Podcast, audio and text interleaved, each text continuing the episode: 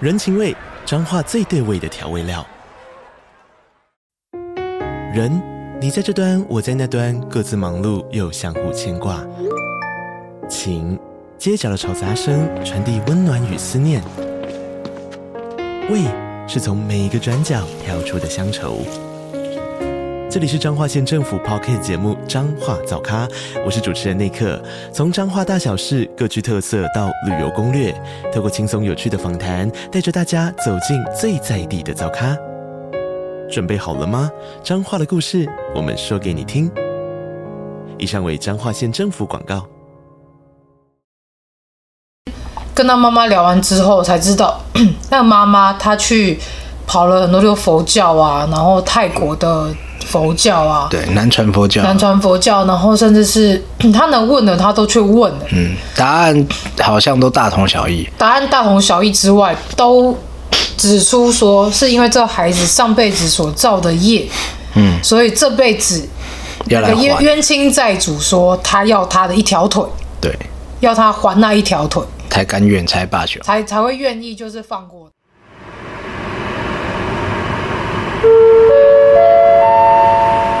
地球人班机即将起飞，为着避免惊吓你的厝边头尾来报警。 Please ready a mask and chukina. 在适当时机遮住口鼻。来确定你的性命安全。 Will not be taken by the police to pocket the notice. 现在就请您系好安全带，快快乐乐的的聆聆听听地地球球人人笑笑话吧。 你打开。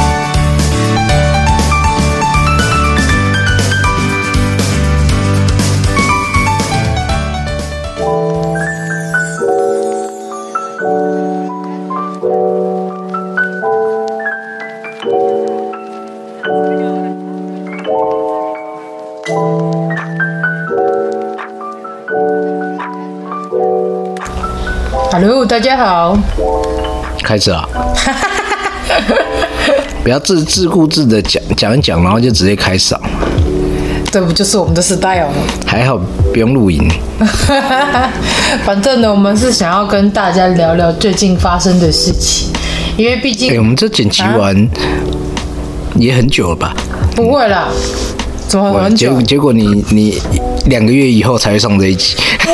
我现在没有库存的啦。 你知道我们有一些听众，资深听众讲说，哎、怎么好像之前停两个礼拜发生什么事？我以为会有库存的，我说我、哦、并没有。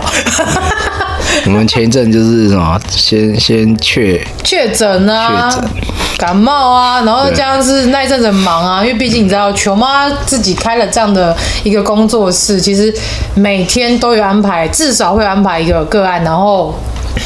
至少会安排一个灵魂考卷，然后就是要来做这样的服务嘛。所以，当我每天会有固定可能可以录音的时间被拿来做这件事情的时候，就会变成有很少的时间可以来录音，那就只能去找时间出来，然后找一些想跟大家分享的议题来分享给大家。那像今天呢，因为那个小阿姨她现在还在睡觉，我们不好意思叫她，嗯我们等一今下天会被比较打早飞。 因为我们今天在早上录小朋友去上学的时候，所以我们趁现在有空的时间，想要跟大家聊聊有关于自由这个议题。哦，对对，最近最近这个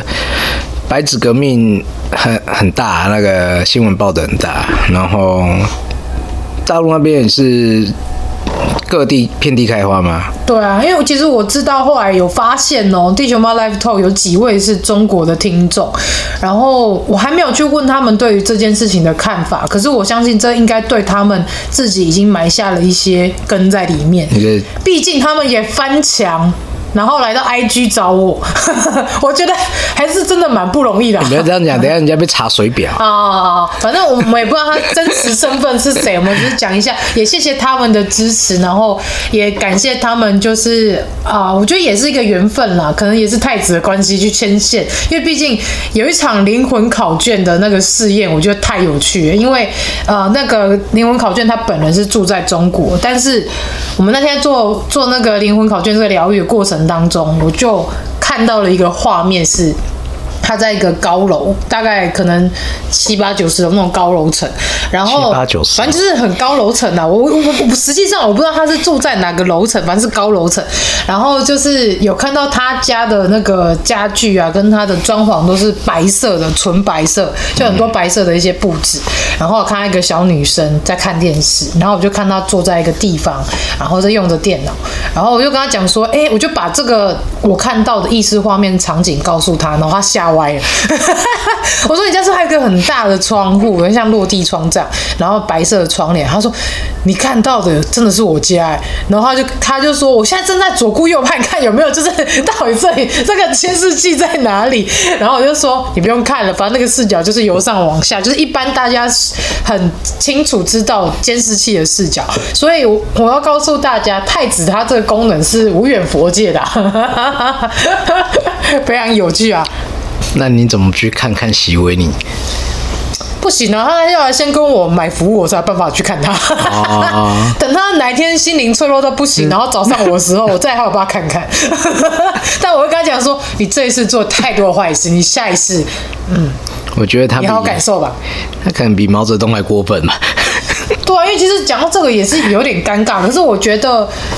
这件事情也是这个时间点来的非常微妙，因为嗯对刚好就是在我们台湾总统大选，哎、不是总统，台湾的九合一选举那一天，然后因为新疆乌鲁木齐发生了一起大火，没有是在当天吗？当天呢、是当天发生的、啊当，天发生的，是当天发生的，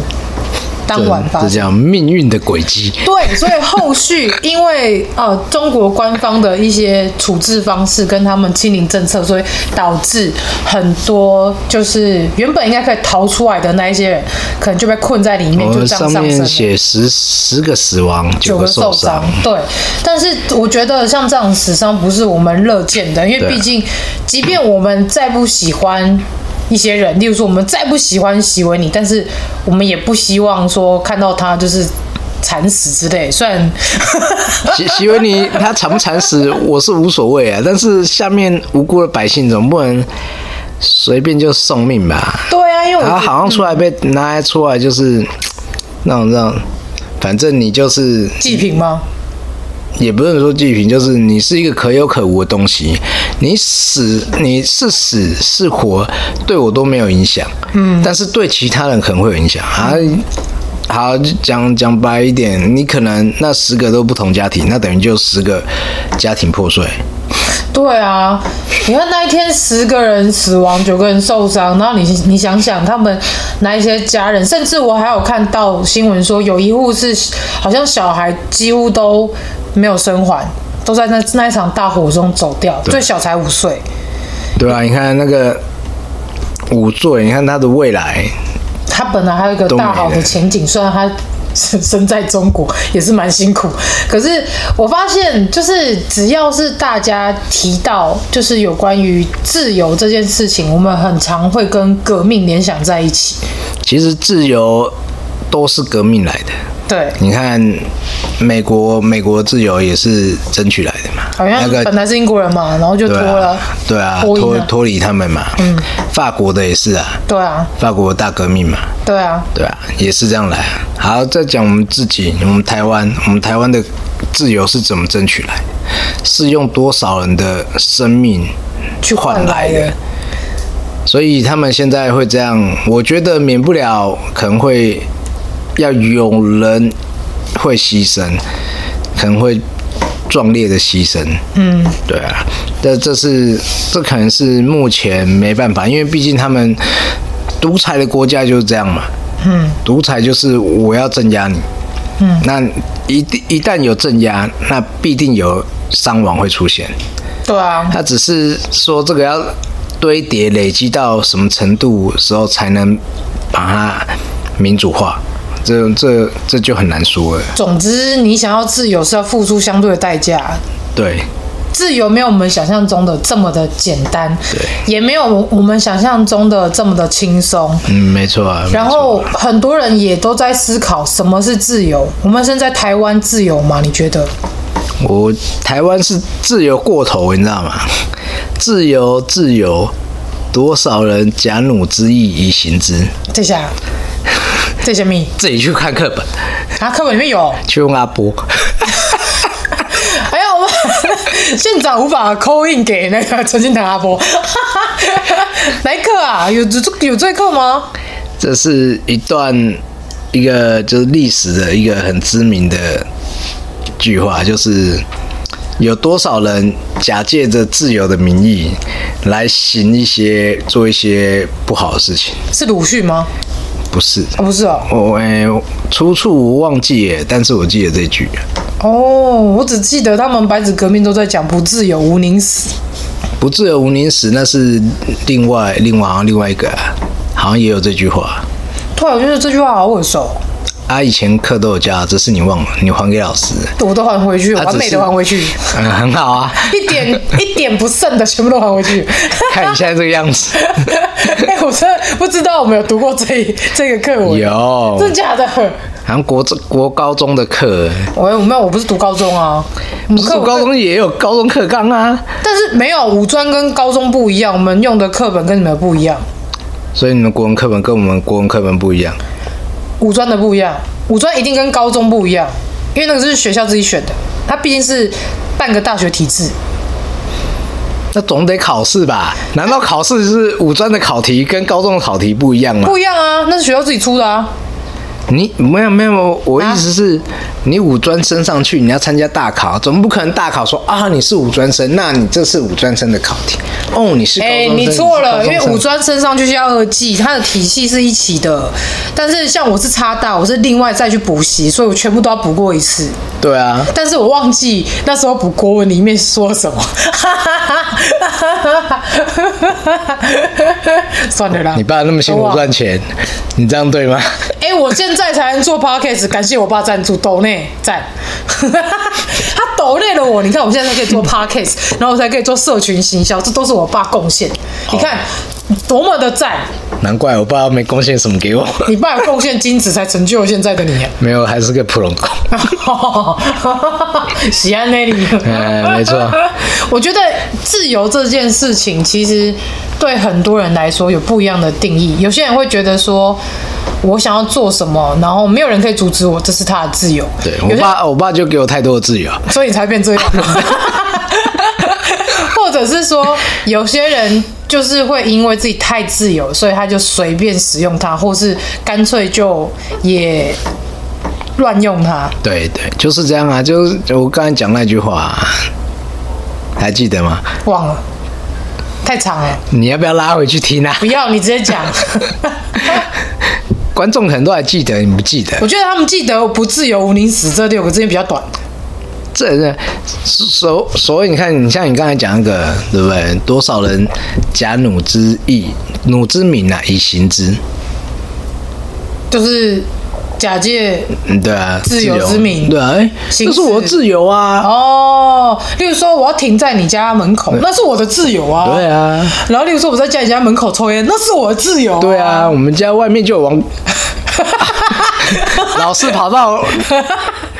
老子家楼下抽烟，烟蒂还还乱丢丢，，非常没有公德心，对还让我们家沾满了很多二三手烟对，那个还还是个画师啊，啊，教画对。画的，这样我觉得，真的很不应该。嗯，那你觉得艺术是有自由的价值吗？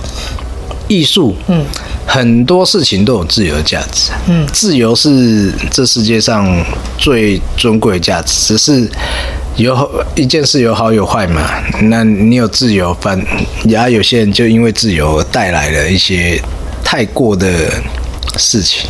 所以其实我觉得自由应该是会有一个规则可循，例如说有一个限制，有一个限制内的对，所以我们才会有才会需要法律来。来制定对啊，来制定这些东西啊！啊你你要自由可以啊，你不能自由过头啊。就是你，我觉得我们认为的自由是建立在不伤害他人或是影响他人权益的状况下的自由，才是真正的自由。嗯，没错啦。其实自由嗯，这可能我要看六法全书 了。还是不用啊。我们下次可以问问那个问了谁哦，那个最强背景音的葱花，因为他本身就是读法律的。哦可以可 以我在可以问他，哎，在我对们自由的的法律上自由的定义是什么？对也许他会有，就是拿出六法全书出来翻，对但还是先不要，怕那一集大家会睡着。啊，自由这种东西，你看，像他这样子，嗯嗯，先讲台湾目前的状况。台湾就是因为有时候真的自由过头，自由到路上可以随便打人。哎、我们上次不是在火车站那里看到那个， 哦，一对，不知道是夫妻还是对，自由到当街来在打架。对啊，就是男生一直抓着那女生，然后就走啦走啦，然后女生就说你放开我，反正衣服快扯下来、对啊，然后但是我们最眼睁睁看的是后面有一个小孩跟嗯着，但是他好像他给我们感觉好像是习以为常，然后就觉得这好像是他的日常。对，就通常小孩看到家长就是在做这些事情的时候，例如说在吵架、在打架，应该当下如果他没有曾经看过的话，应该会慌张，嗯，甚至会哭，然后可能会会对跑过小去孩说啊一点不要吵反应都架没有，小就孩跟在没有旁边走。对，小孩超冷静的，然后他就一直跟在后面，而且维持一个非常良好的距离，对也不会就是如果有人倒下也不会伤到他，但是他就是维持一个非常棒的距离。我觉得他应该是很常看到这种事发生。嗯在月台上，然后自由把自由带到带到月台上，对，就是把你私私人的事情带到公众的的场所去来去做这样的行为，其实有时候你也要去思考说，你有没有影响到别人？你有没有影响到别人，然后你甚的自由影响到别人，对，然后甚至是你也要想说，你的小孩就在那边看，然后你也不觉得说这对他以后有什么影响吗？真的。哎身教就是不言要教，说小言孩在教那就是身边教，哎、光是光是在月台就已经很危险。超危险的、如果不小心撞到小孩飞出去掉到铁轨，那超危险的、对啊，那很小，那五六岁吧。差哎、应该四五岁吧，四五岁，我觉得四五岁。对啊，可是他的冷静真是出乎我意料之外，对那个都没冷有静有点哭，那个冷静有有一点太，就是怎么讲，太不寻常，太不寻常，不是不太像他那个年纪的小孩该因有为的。爸妈在那里吼。来吼去，然后拉来拉扯，对啊，当天我小孩说：“爸爸妈妈他们在吵架，对对，他们不在吵能架。吵架。”他说：“不能吵架。” 没人说对吵，架哎他们就是在不吵对的架。行为， 所以我觉得这时候刚好也是非常好的一个身教，你就可以带着孩子去看哦哦，原来他们面面前看到这些东这些状况到底是发生什么事，然后我们可以怎么做，这也是一个非常好的一个生命教育。像我们家，我就觉得金童自由过头，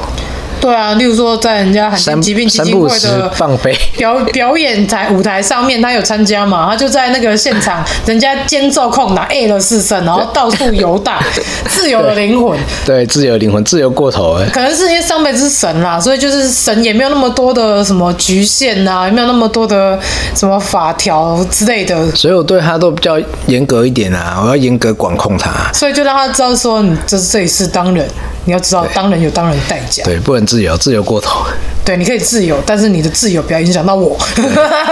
不要影响你老爸。 你老爸脾气不太好，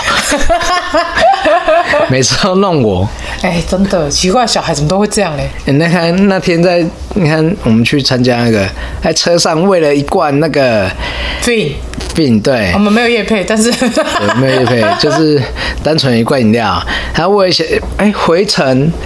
回程那时候几点？五点多，啊，为了想要喝那一那一瓶，在那里会崩溃，崩溃三十分钟有吗？有啊，在游览车上嚎啕大哭，对，崩溃到然后崩溃到我我我不顾面子， 我说你再哭，我就让你知道，哭之后的代价是什么？不仅好宝宝徽章会被我撕掉，你回来还会受皮肉痛。所以教小孩没有大家想象中那么简单啊，各位真。的，我、哦那个崩溃起来，哎，全车的都听他在那边哭，好像是说大家都，然后大家一开始是哇，好可爱哟、 哇，那很棒啊！大家看到他崩溃后的样子了吗？哎、可是我觉得参加那两天的活动，遇到一件很玄奇的事情。我们那时候不是有认识一个罕见、啊嗯罕见家庭的孩子吗？然后那妈妈跟我们讲了一段非常玄奇的故事。嗯，哦，对，有关于他孩子的病症，以及他孩子，因为他孩子的病症，他那个罕病是会可能会他从小到血大管水肿对，然后他会不停的需要透过截肢的方式来保住他的性命，没有啦，要控制好才。而要控制好他就不需他要他截肢，他因截肢是是因为好像快死啊！医疗医疗疏失，就是哦他前面那一间医院，呃、大医院帮他检查的，嗯他大他医院请他到另外一间大医院，哦然后让他去那边好，听说有专业医师可以做治疗，嗯结果那边的医师完全不理会这。这个报告用他们自己所想的去治疗他，嗯哦结果才治疗没多久，脚趾头那根部的地方就坏死，哦哦，坏死你脚尖对指头那边坏死，那坏死你就只能截肢啊，嗯对啊你那个指头就只能全部切掉啊、所以他们要告他医疗疏失啊，哪一间就不好说了。都是大医院了，都是大医院，自己去查。我觉得， 我觉得有时候也有可能是医生自己的问题，他可能觉得说，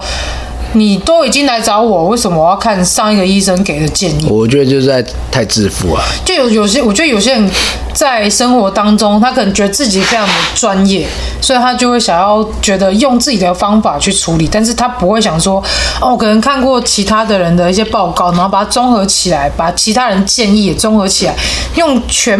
用比较呃全面的方式去理解到底发生什么事。但是你看，我们当初拿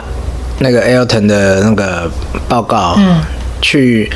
不管是去台大或是那个布桃，嗯，他们都都都采纳，对啊，都采纳，都有看一下这些报告啊。对啊，对啊，人家也没有说啊，因为你今天来台大，所以我要再重新全部再检查一次。哎，但我们上述讲那两件都不是太大， 先先说明好。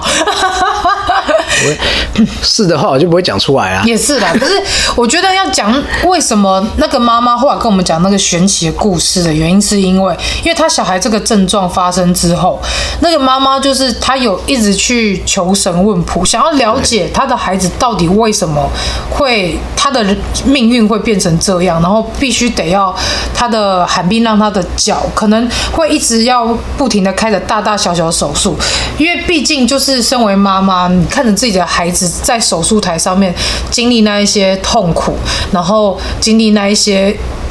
医疗的状况，而且他这么的小，我觉得身为妈妈都会，身为妈妈或爸爸一定都对会啊替孩子非常心疼。听到截肢，我就觉得啊，对啊，你一定当时脑袋你就想说他会很痛吧，然后他未来怎么办？会不会影响到他行走啊？会不会影响到他以后人际状况等等的？对然后你要怎么样去做帮他做心理辅导，让他知道说你的脚这样，然后你以后呃要对自己。呃，可能要有一些心理建设等等的，因为毕竟小孩之后也要经历过一段，别人会问他说你的脚怎么会这样？我比较心疼的是，当妈妈说，呃，她因为截肢这件事情造成她心理很大的创伤，然后常常会跟她说，我想我好想回去当小天使。哦，我我没有听到这一段呢。她她她私下跟我讲的，哦，她就说，哦，我心里想，哇，这她，而且她还要去看心理智商哦，去心理辅导、因哦。为那孩子有点雅思的特质啊，因为她而且她有创伤啊，她因为脚的关系有， ，PDSD 啊，创伤对症候啊群。，所以她一直欸这么有时候小哎、欸，他才四岁、对，有时候就跟妈妈讲说，我我好想回去当小天使哦。对，代然后代表他已经有那种心理伤害很大，对啊然后已经让他不想要活着活没有活着的没有那个欲望有对勇气啊、勇气，对，但然后但是因为我那天跟他妈妈聊完之后才知道， 那妈妈她去跑了很多就佛教啊，然后泰国的佛教啊，对啊南传佛教，南传佛教，然后甚至是她能问的她都去问了，嗯，答案好像都大同小异。答案大同小异之外，都指出说是因为这孩子上辈子所造的业，嗯，所以这辈子要来有个冤还冤亲债主说他要他的一条腿，对，要他还那一条腿，才甘愿才罢休。才才会愿意就是放过他。对，但你不管做了对我对我祈福啊，或是什么做什么事情回向给我，我都不要，我就杀他一条腿。对，然后呢， 因为那一天跟他妈妈聊完之后啊，然后球爸就是跟他妈妈讲说，哎、那个我老婆要有通灵底子，你要先看一 下。哦，我是这个新冠肺炎真的很烦，因为说你后面那个会有很多老痰，我也会 啊所以我们已经你知道解隔离了，然后现在也是解居家隔离，所以我们现在都是非常的就是我们现在是老坛油漆，对了， 靠腰，对吧？就是反正总之，在那一天，那妈妈她说她带小孩去问了很多，然后大家都得到一样的结论，就是。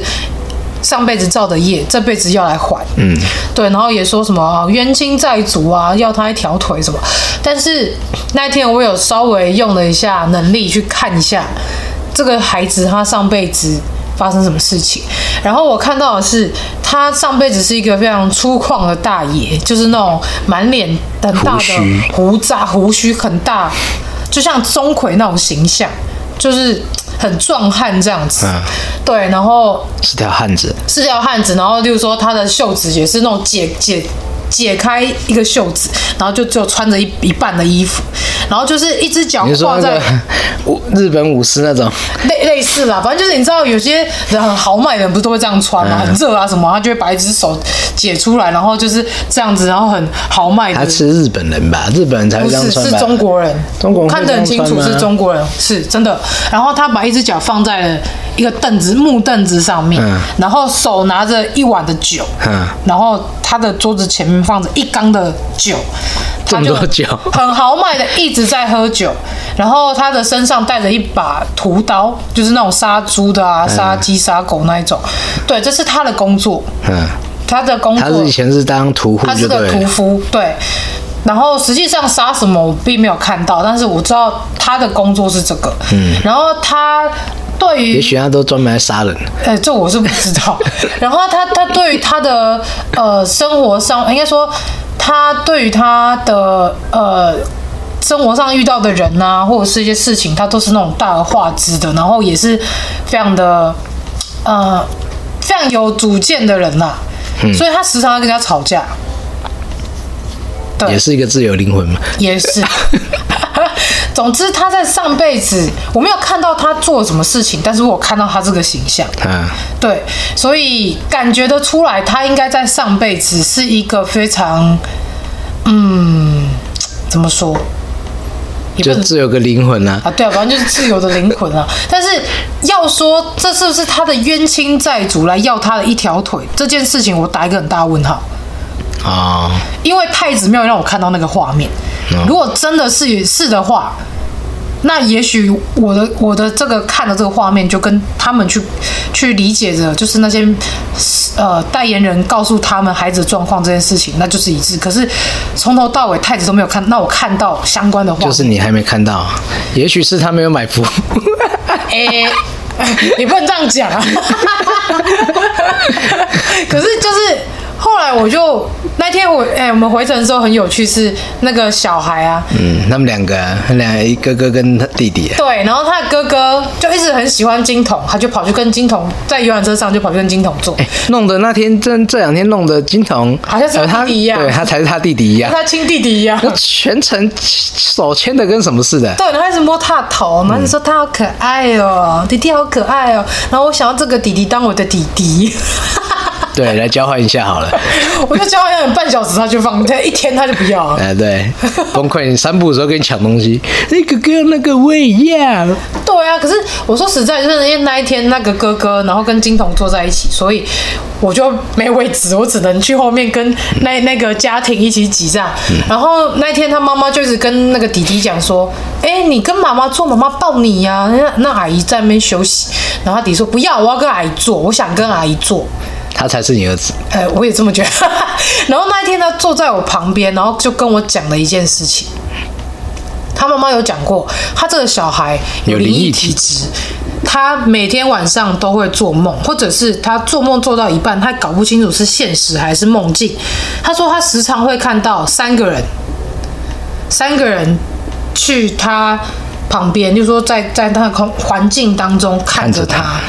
对，看到你心里发麻。然后，所以他说他小孩常常睡到一半起床，会跟他妈说：“妈妈，我看到那三个人这样。嗯然后我那一天我都没有问他哦，是他自己开口说，他说：“啊，有跟你说，我妈妈说我们家有两个我妈变老怎么公变我妈公妈说的啊 怎么变我妈他妈从说头的？都这样讲。我妈妈说家里有两个老公公、老婆婆，两个老公公，老哎，应该说，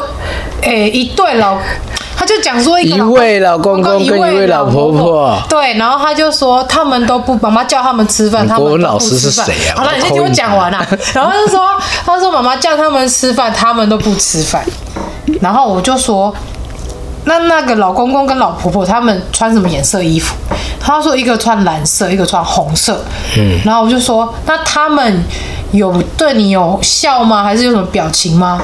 因为我觉得他可能还没有办法很理解别人情绪，因为毕竟雅思的孩子，然后他就是就讲不出来，然后后来他就他就一直自己在摸摸说，我我睡觉，然后看到那个老公公跟老婆婆，妈妈叫他们吃饭都不吃饭，就一直 repeat 这件事情。然后后来我就我就听他讲完这段话的时候，他妈妈就突然把头伸过来讲说，他他每次问他讲的过程都不一样，上次跟我说是三个人，然后这次跟你讲是两个人，然后讲的内容都不一样。然后说，我说我搞不清楚他到底看到，实际上他当下梦到或当下看到是什么，是到底是怎么一回事？因为跟他后面说的，或是人家在问他在说的又不一样。他中了幻术是吧？哎，我是不知道， 可是后面。当他在讲那件事情的时候，我有看到，我不知道是他们家还是还是他们可能曾经待过的环境。嗯我看一个很大的木柜，木柜上面好像是有两个雕刻的东西，很像是很像是神明，嗯，就是他有穿一些像是圣袍嘛，神明的那个衣嗯衣服服袍子，对。后来我就知道说，哦，那个孩子看到是土地公、土地公跟土地婆，为什么土地公衣服是蓝色的，土地婆衣服是红色的，啊？我真们这的里也是吗？不一定，但有些是这样。是这样？是真的啊，像幸福宫的土地公，他的圣袍是蓝色的，是啊、然后大鼓山的土地公圣袍也是蓝色的，哦，所以我我年轻时遇到那个蓝色的光影，就是土地公应。该土地公没错。对啊，所以当那个孩子这样讲，然后我看到那个画面是土地公跟土地婆的时候，我就当晚我们大家各自回家的时候，我就把那个孩子告诉我的事情，然后跟我看到的画面跟他妈妈讲，嗯，我说你找机会。带着小孩去你们家附近，一定是要你们家附近哦。你们家附近的庙有土地公跟土地婆的，去拜拜，然后问一下土地公、土地婆说是不是有什么指示对于孩子的状况，然后请他赐个签诗。啊，你你你没有问他那个嗯柜子，柜子，柜子，因为就这柜是很重要的一个讯息啊！既然看到柜子，柜子上的那个雕像、神像，那他应该会有印象。但是我问过他，他说他们家没有拜神明，他们家是没有没有神像，然后他娘家是佛教，也没有神像，对，然后他先生是是原住民基，基督徒他原住民他们本身就是基督徒，所以不可能会有神像，嗯所以他们所待过的环境都不会有神像。那那他他可能在那个大陆的老家，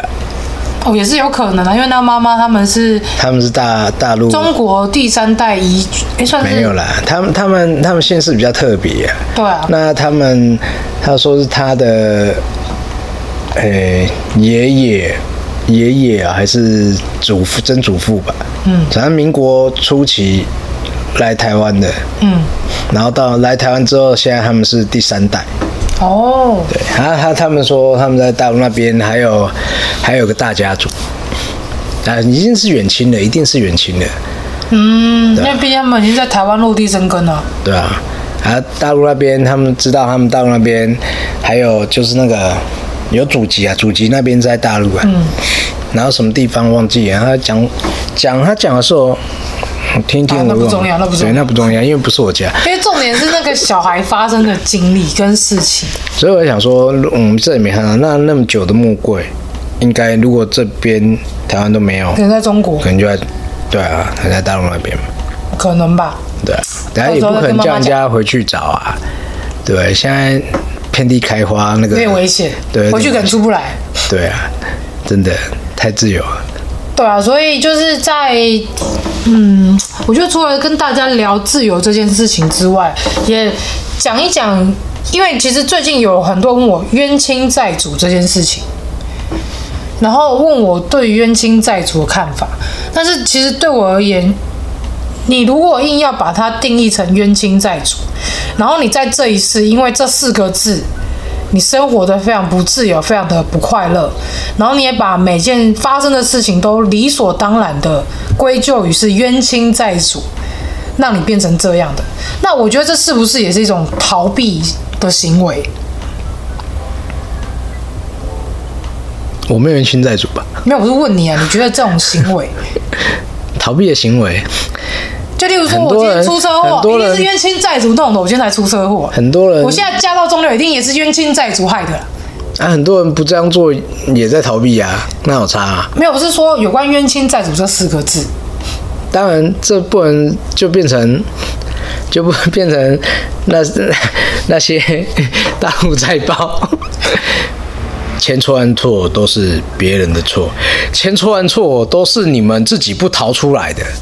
跟他们就一样啊。真的。而且我说实在，冤亲债主这四个字也是个非常好敛财的工具啊真的非常好敛财的话术。 我真的觉得我每次在录 p o d c a s 说 p o d c a s 都在挡人财路，可是有些事情你讲你不把它讲出来，你自心里就会觉得很不愉快。哎，不要整天冤亲债主啦，那个冤亲债主我觉得如果你要被这四个字绑住，你这一辈子都尝受不到什么叫自由，没有心灵的自由。如果要讲冤亲债主，那谁谁没有冤亲债主？如果我们都转了那么多次，嗯，那么转世那么多多次的话，你每一世可能都有可能与人结怨呢、啊。对啊，那你的冤亲债主多的，那些专门在砍头怎么办？或者是那些以前对不对？那那么多凶杀案，对啊。冤亲债主哎，搞不完算了啊！你那整天冤亲债主就但饱就了是因为这样，有些有些有心人士就会利用这四个字，然后来告诉你说，来合理化你所发生过的每一件事情。我觉得如果真的要讲冤亲债主的话，如果人家真的要你死啊，不会留你到现在。对啊，是真的。对啊，冤亲债主，不然就人家也没找到你嘛，对不对？要么找到你，我还让你好好好过。怎么可能？对啊，如果真的要要对你怎么样，而且冤亲债主通常都可以申请那个那什么黑令旗嘛。哦，你是说什么要真的来报仇了？对啊，真的要报仇的，人家早就去申请旗帜了。我还在那边默默地等着你。对啊，然后，哎，会不会有一种冤亲债主是他可能真的是心理变态，就是想要看着你凌虐你、折磨你，直到我爽了为止？世界上什么人都有，我可以理解。那就什么鬼也会有，啊也对 啊。哎我觉得我就是想要是跟在你身边，用我的气场影响你。然后让你过得非常不舒服。我也没有弄你，我就是跟在你旁边而已。对，可是我觉得这件事情真的，我我很无法理解，因为如果硬要这样说的话，那我生下一个特殊，那是不是他也是我冤亲债主？如果你要认真说的话，对啊因为他让你的生活本来可以很就是非常的呃，更多时间，不会有那么多考验，对然后你也不会有那么多的心理折磨，对然后你也不需要这么疲劳。对，那这样子生下一个特殊的，难道他也是我们的冤亲债主？你不觉得这这件事情这种事情很，就是我觉得没有办法真的用“冤亲债主”这四个字来概括你所这辈子所发生的任何一些你认为不好的事情，对。因为你认为不好的事情背后，它都有它发生的意义。可恶，我买乐透都没中，一定是冤亲债主在干扰对我。嘛？所以我就说，这这四个字，它真的被滥用了。一定的啊，而且我说实在的，你已经投胎转世了，这种你事对那些东西完全没有任何的记忆了。这种事情就跟自由两个字一样，嗯，被滥用了。对啊，对，就是一样的意思啊。我们我们讲自由，其实很多人也是嘴巴讲的自由啊，然后做自己想做的事情。或者是我给你很大的自由啊，但是事实上给他很多的限制。对啊， 对啊，就跟就跟 例如说我们以前的爸妈嘛，哇，你做自由的啊，啊，不过你你别跨年 A 塞，十点之前回 来，那我我给你很大的自由，让你去啦、可以十点之前要回来啊，你不是概念是一样的吗？我就问，是不是？就跟大陆摘包一样，对。大陆政府也跟你说，我给你们很大的自由啦，我给你们民主，对你还可以上网，只是不能只有限制的上网。 对，你们可以玩游戏，一天只能两小时哎不没有那个什哎、么，周末才能 周末才玩，一天只能一小时，好自由哦、太自由了。所以说嘛，就是大家在每个词汇之前都要先想一下，因为其实我觉得很多字跟词都是被定义框架出来，所以我们因为从小读了这些，比如字典上面写的，或者是那些呃书籍上面的解释，所以你会觉得这两个字它在我们从小到大的认知就是这样，嗯嗯， 哦你就会被它限制住。我我我觉得你的解释有点问题。没有，你就说像孝顺好了，你的定义孝顺是是什么？是听话吗？不是，还是你陪伴你有些有些字词可能跟着时代的演演变而而那个意识或是状态可以被改变，嗯但是有些不你说自由哦，我今天的自由是可以杀人放火，难道明天的自由就是只能抢劫勒可索是？我说的，我说这个词汇的意思是，这个自由的定义是，你有你自己的思维，然后它并不是像我们字面上说的那一些。什么叫字面上说的那些？例如说，我我先不要说自由好，我先说孝顺。你觉得孝顺在字典你你上不能查出来是什么？去查字典啊，你你你讲给我听嘛，因为反正你背了很多词嘛，你懂我很忘多记嘛。耶。对我对我来说，我的我的生活里面没有孝顺这种东西。啊，对啊，所以我说我的意思是说，以以像孝顺这种词，或者冤亲债主这种词来说，它其实有我们自己其实可以用自己的视角去看这这这些词语，而不是被旧有的传统价值观给束缚住。例如说，很多人到现在定义的孝顺还是听父母的话，然后在父母面前当乖孩子。那个那个不是字典里面所定义出来的话，哦，那个叫框架。那是啊那是以前的人所建构出来的框，哦，并不是字典字词所限定出来的话。嗯，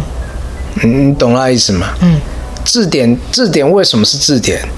它是解释词字词的，它有它的一个一个定义在。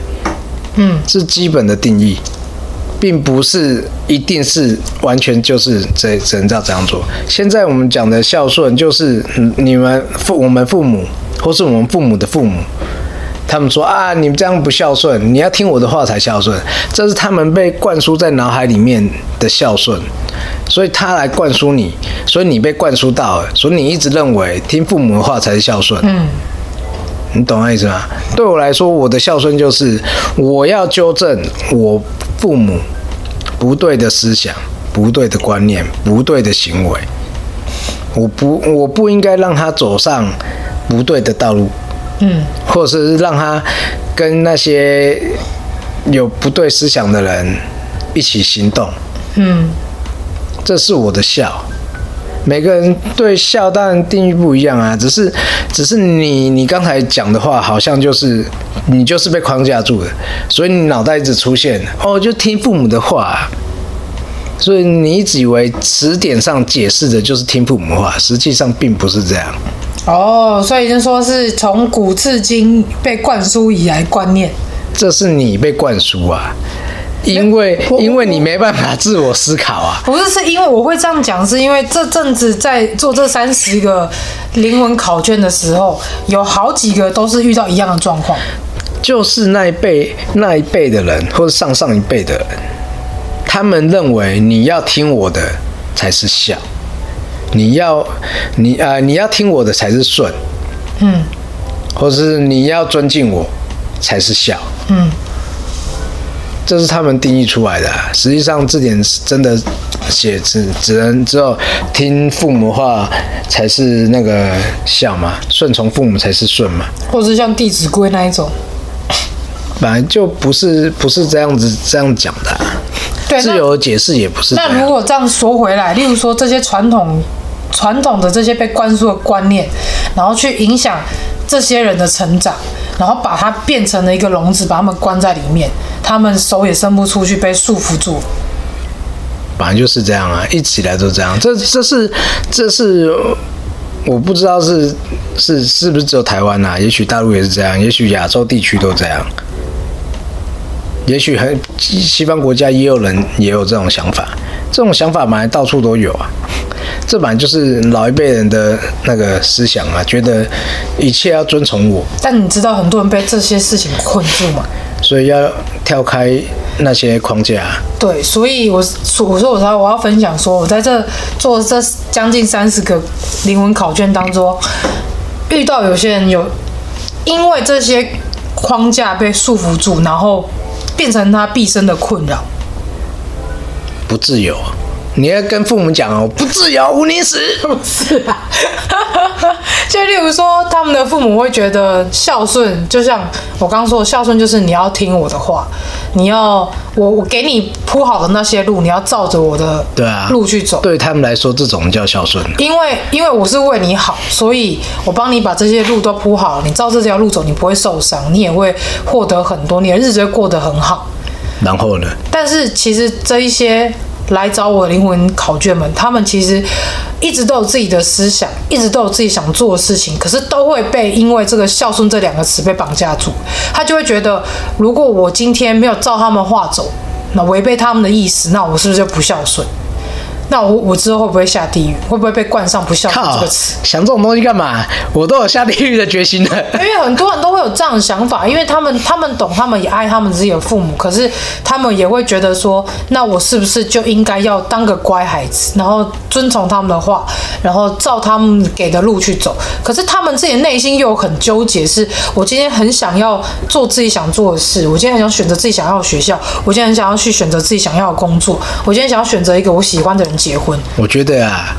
要讲孝顺这些词，不然你可以问问周润发、啊、郭台铭啊，嗯，他们都很孝顺，但他们对孝顺的定义是什么？柯文哲也很孝顺的。那你可以问问他啊，我问不到他们的重点，我问不 对不对到。他们是出了名的孝顺啊。我就问你，你问得到吗？ 我们老板，你可以去看看有没有经纪人可以找。那个，我想反问一下，请问，反问一下那个郭台铭先生，请问您对孝顺的定义是啥？ 对不对？这本来就是，但他们，我觉得我真的觉得他们的孝顺不是妈妈讲什么或爸爸讲什么，不管是合不合理的要求就做，都做。你孝顺要合乎合乎逻辑嘛， 然后在一定的事情上要要合理嘛，那如果被情绪勒索怎么办？靠智慧咯。例如说什么，你不听我的话，你现在是不是就是怎样？以我的个性，当我妈妈是不是？ 以我的个性，那你想，如果他这样讲说，那你想，你想去当别人的妈妈嘛？ 去吧，去吧，我放你 自由。太好了， 你在完成我心里的心愿。 对，别人的小孩一个月都给我几万块，不然去当别人的妈妈、 啊，是吧？是。是， 对啊，所以所以孝顺你要看人家妈妈会提出不合这种不合理的要求吗？哎、可是真的很多人就是会被这些不合理的要求，然后就很困扰，会觉得说我真的没有一个月给我妈妈五六万，这样是不是我的我不孝顺，我的错？干神经病是不是因为妈我的一太不个努力了一个月五六万呢、或者说我今天没有接家族的事业，那是不是这样我很不孝？那我爸妈不开心？我今天如果中大乐透头奖，一来一去的话，我一个月给你十万，我也我也无所谓、啊一定是冤亲债主搞的鬼。好吧，你看大家“冤亲债主”这个词是不是很好用？对，是不是好很好很 好当糊一个弄？是非常好的借口。对，一定是冤亲债主害我。我一直在生病，是因为冤亲债主。对，我今天我的那个工作不顺，工作一不顺定是冤一定是亲冤亲债主。我感情不顺，冤亲债主。我今天被劈腿，冤亲债主。对，那些冤亲债主真可怜。对，然后他说我爸妈吵架离婚了，冤亲债主，各种方式都可以变成你的冤亲债主一个非常好的拿来当冤亲哎拿来当很好的借口跟理由。这两个字有没有跟等于画上， 哎，跟自由画上等号？好像也差不多。冤亲债主，冤亲债主，多少人假弩之名以行之？而且更多的都是那些拿来榨财的那一些神 对棍。 啊，敛财啊，对不对？啊，那么多人也也不帮助一些弱势家庭，哎、对啊，像那天妈妈那个妈妈有说，她说还有他们，我听起来是他们遇到都还不错的那个、的宗教，然他后嗯不会要你哦，一定要捐钱呐、啊，对不会因为要你跟你不会跟你讨钱这个字，对，因为那个妈妈讲说，就是他们那个南传佛教的那个泰国那边的，代代言人就跟他讲说，你们可以去做放生，可是他有跟他讲前提，这个放生不是像一般外面他们就是集体买了一堆鱼、一堆鸟，然后对帮帮他们把他们从找一个从空地就丢了，对，不是把他们从，例如说像从本来他们住在动物园里面，他们从小就住在那里，然后把它放生了，然后完全没有生活能力对，然后这样不是是反而是在杀生好吗？对，不是买了一只堆养殖鱼，然后就把你倒放在在淡淡海或大海，对啊，淡海把它放在海河里面淡啊淡那个淡水鱼把它放在河那个海里面，然后海的放到淡水里面，会死啊，各位！造孽啊，各你位这样放子生的啊！放生反而是在杀生啊！我好好好好的自由自在的活在我的区域，然后莫你名就这其妙样就被弄死。对，所以就是我觉得那妈妈遇到一个还不错的，就是宗教，他们有跟他们讲一些很多是我觉得是蛮正蛮确的观念，正确跟有逻辑的事情。我对个人说，不管任何事情，即便今天呃遇到神灵或灵异的事情，可能也有合理的或有逻辑的东西可以来解释。嗯，对，所以神明也不会跟你讲说，哦，今天要捐个三万、五万、十万。帮我哦建庙。对，呃，不要说见面啊，你要捐个三五万来帮我添油钱，我才能保你平安。你假晒呀，这样是一种，这明就这就情绪勒索跟敛财啊、对啊，对，哪一个哪一尊神明这样子？那他应该不是神哦，你搞错了。而且很多代言人又会乱传话，哦，对啊，明明就自己的私心，对啊。但是我说实在，如果你真的想要，就是有这样的余裕去捐钱去建庙，这是一件善事，没错。可是这有啊真啦，我上次有捐一百块，好，哦但其实这就是要让让这个神灵他们在当地能够有更好的信仰中心，对啊，那是一个帮助，但是不是拿这些钱来花很多的钱去做一些很奇怪的法会，对。然后你也不知道做了对你人生有没有什么改变那？谁讲？不是有讲那个做法会根本就是，好像，哎、上次看谁讲的，还听谁讲，谁？我忘记了。他说做法会这种东西，对，就是烧烧那么多的钱，对他们也不见得会有帮助。嗯，对啊，我我忘记在哪里看到的，咦，你好像也是，好像也是法师还是什么道士，反正还是什么，反正反正也是有那种体质的人讲的啊、对啊，所以我们这一集就是除了要跟大家聊聊最近中国正在发生的事，然后要跟大家聊聊我们在呃跟罕见疾病基金会出去玩的时候，然后遇到一些遇到一个家庭，他的孩子，然后他的妈妈求助了这些宗教所得到的一些 feedback，、然后再加上我们重点跟这自己个跟自由有什么关系？看到，我只是想说这个词嘛，一开始跟人家讲要聊这个，后面又扯到那边去，没差啦，反正这就是地球妈 life talk 那个嘛你就没有逻辑啊！宗旨，就是什么都可以聊。那什么都可以聊，没错啊，但是你怎么怎么从东边扯到西边去我觉得这两个词差不多意思。啊？哪两个词？宗教跟自由嘛？差不多啊，你也要选择宗教的自由。你的国文老师一定很伤心。诶、他不会听还好。 我也很常写错字啊。很糟糕。你以后怎么教小孩？你教啊？没有，我没有耐心。那你就训练你的耐心啊。没办法。放心吧，你还有是有你有些事情就跟你一样，你说你没办法，你学不会整理，就跟我一样，我学不会没有没有，耐你心。的孩子是你的冤亲债主，你要克服他，不然你就捐钱给我，让我去帮助他。来吧，我已经捐就很这样多钱给你，我不仅 捐捐钱，我还捐精了。是啊、是啊、嗯，好了，我们这集就录到这边了，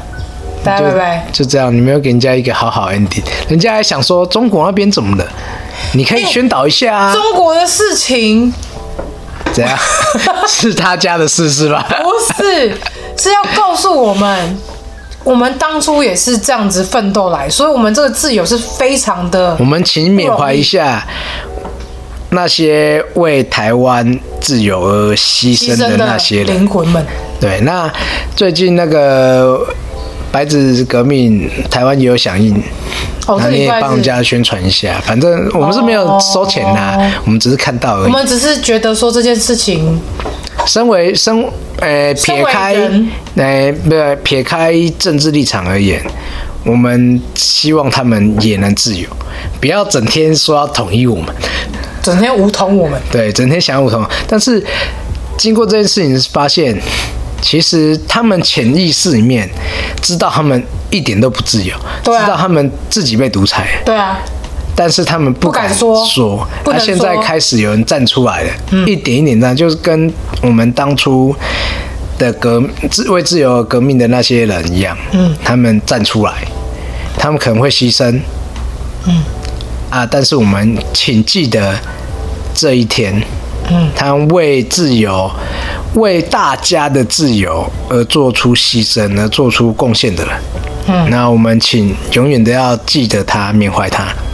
然后也要知道说，我们现在享受的自由真的是建立在他们的牺牲上。对，所以你更要珍惜这样的自由，而不不是要去滥用它。对，不要滥用自由，对，然后也不要滥用“冤亲债主”这个词。对拜托大家，赚钱很不容易，不要把钱花在没有意义的事情上对，花了你也不见得有效果。真的，物价一直涨，然后别人收的很开心，整天换新的那些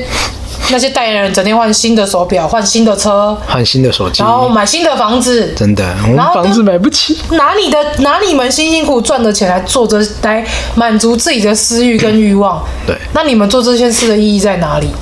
那你不如你平常就要修口、修心、修性。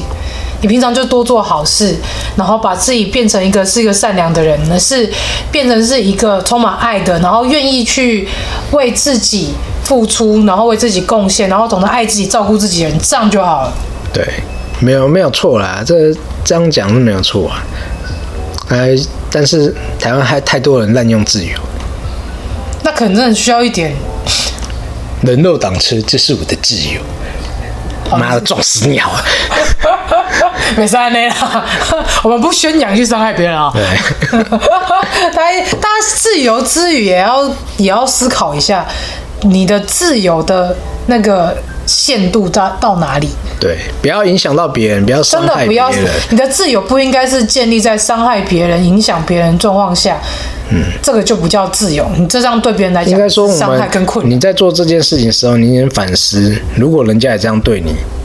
你可以接受吗？对啊，例如说言论自由嘛，很多酸民不是在网络上到处乱泡，就是我有言论自由啊。对啊。啊，我爱讲什么，我爱讲什么，被这告我了，自说由说、啊。对不起，我错了，我不是有心的，你怎么不去？对啊，所以你看你在网络上在那边讲那些五四三去伤害别人的时候，你都没有想想想说，我、这样真的会伤害到别人的、你哎只有关心到说这是我自己的自由，我今天就是爱讲什么就讲什么啊，啊，我要推他们，什么推就是那个推 Whipton 的那个漫画，还有明天呢、对啊，它里面讲很多议题，都是我们那个，包括刚才那个言论霸凌、霸凌，在网络霸凌，语言霸凌，对，嗯就是一些酸民那些在霸凌那个，它里面有也有讲到这这种故事，它也有写这种故事出你来。可以把那个漫画的大纲啊，它它的主线是什么？它的主线哦，嗯，它它其实他在讲世界上有很多事情造成人家想要自嗯杀，那他们有阴间有一个专门在自杀防范小组，哦，自杀防御队，对他不 自杀防范 小防组，范防防防防防范防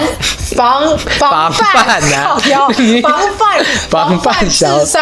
的小防疫 队，还没有防疫，你你不用讲了， 啊防范 防自杀范自杀的小好难哦团队 就好了。好好哦小队防范自杀的团队，好然后专门要要去阻止他们自杀，嗯然后阻止他们自杀的过程中，他们会去厘清他为什么自杀，嗯，原因是什么发生什么事情。嗯。啊、是被是被霸凌吗？还是被家暴呢？还是被情绪不断的情绪勒索？嗯，反正这就是种种很多，呃，我们生活上会遇到的状况，然后导致那个人自杀的状况。一定是冤亲债主， 又回来了，有可能 吧。然后他把这一串这些事件，然后编排故事，然后他们接的很顺，然后一个一个接下去，我觉得画的很好。他是，嗯，他好像也有韩剧，韩剧有那个影集，反正总之这部漫画就是希望大家能够重视自己的生命，珍惜自己的生命，对，然后对于一些事件的发生，你要勇于的出来对抗嘛，对对啊，不要不要一直被霸凌就就一直被霸就觉凌，霸得凌到算了最后算了反正终于你们这都样想要我死，然后我们就去死。我就顺你们的心，称你们的意。对，很多很多自杀的人就这样，反正你们一定是希望我死掉，或是我忍受不下去，我不想活。但其实人的心是真的蛮脆弱，我说真的，如果这种小组、这种团队、这种小组，世界上可能会少一些自杀的人，也少一些霸凌的人。但我觉得很多在做疗愈的人，可能就是某程度在解决这些事情。是是需要啦，不然像我现在做做这件事情，我真的有明显感受到我正在做这件事。但是这些来求助的人，并不是他们已经快不行了才来找我，而是他们我也在快不行了。点点， 而是他们在面临发现自己的情绪可能有一百趴想，假如说想求死这欲望是一百趴，他可能已经到五十趴、四十趴的时候，他有这个意识，啊应该说他们已经开他始为什么越越来越短？不是越来越高哎，反吗？正我一直说，当来找我的这些人，他们有一点点这样的意识，他们就想要来了解自己到底发生什么事。有一点点意识哦，对，就是觉得好像他比快不他们的行负能量都比啊我弱了。呃，真的比较强的，可能现在他已经有身心的疾病，所以我有 了。变态算吗？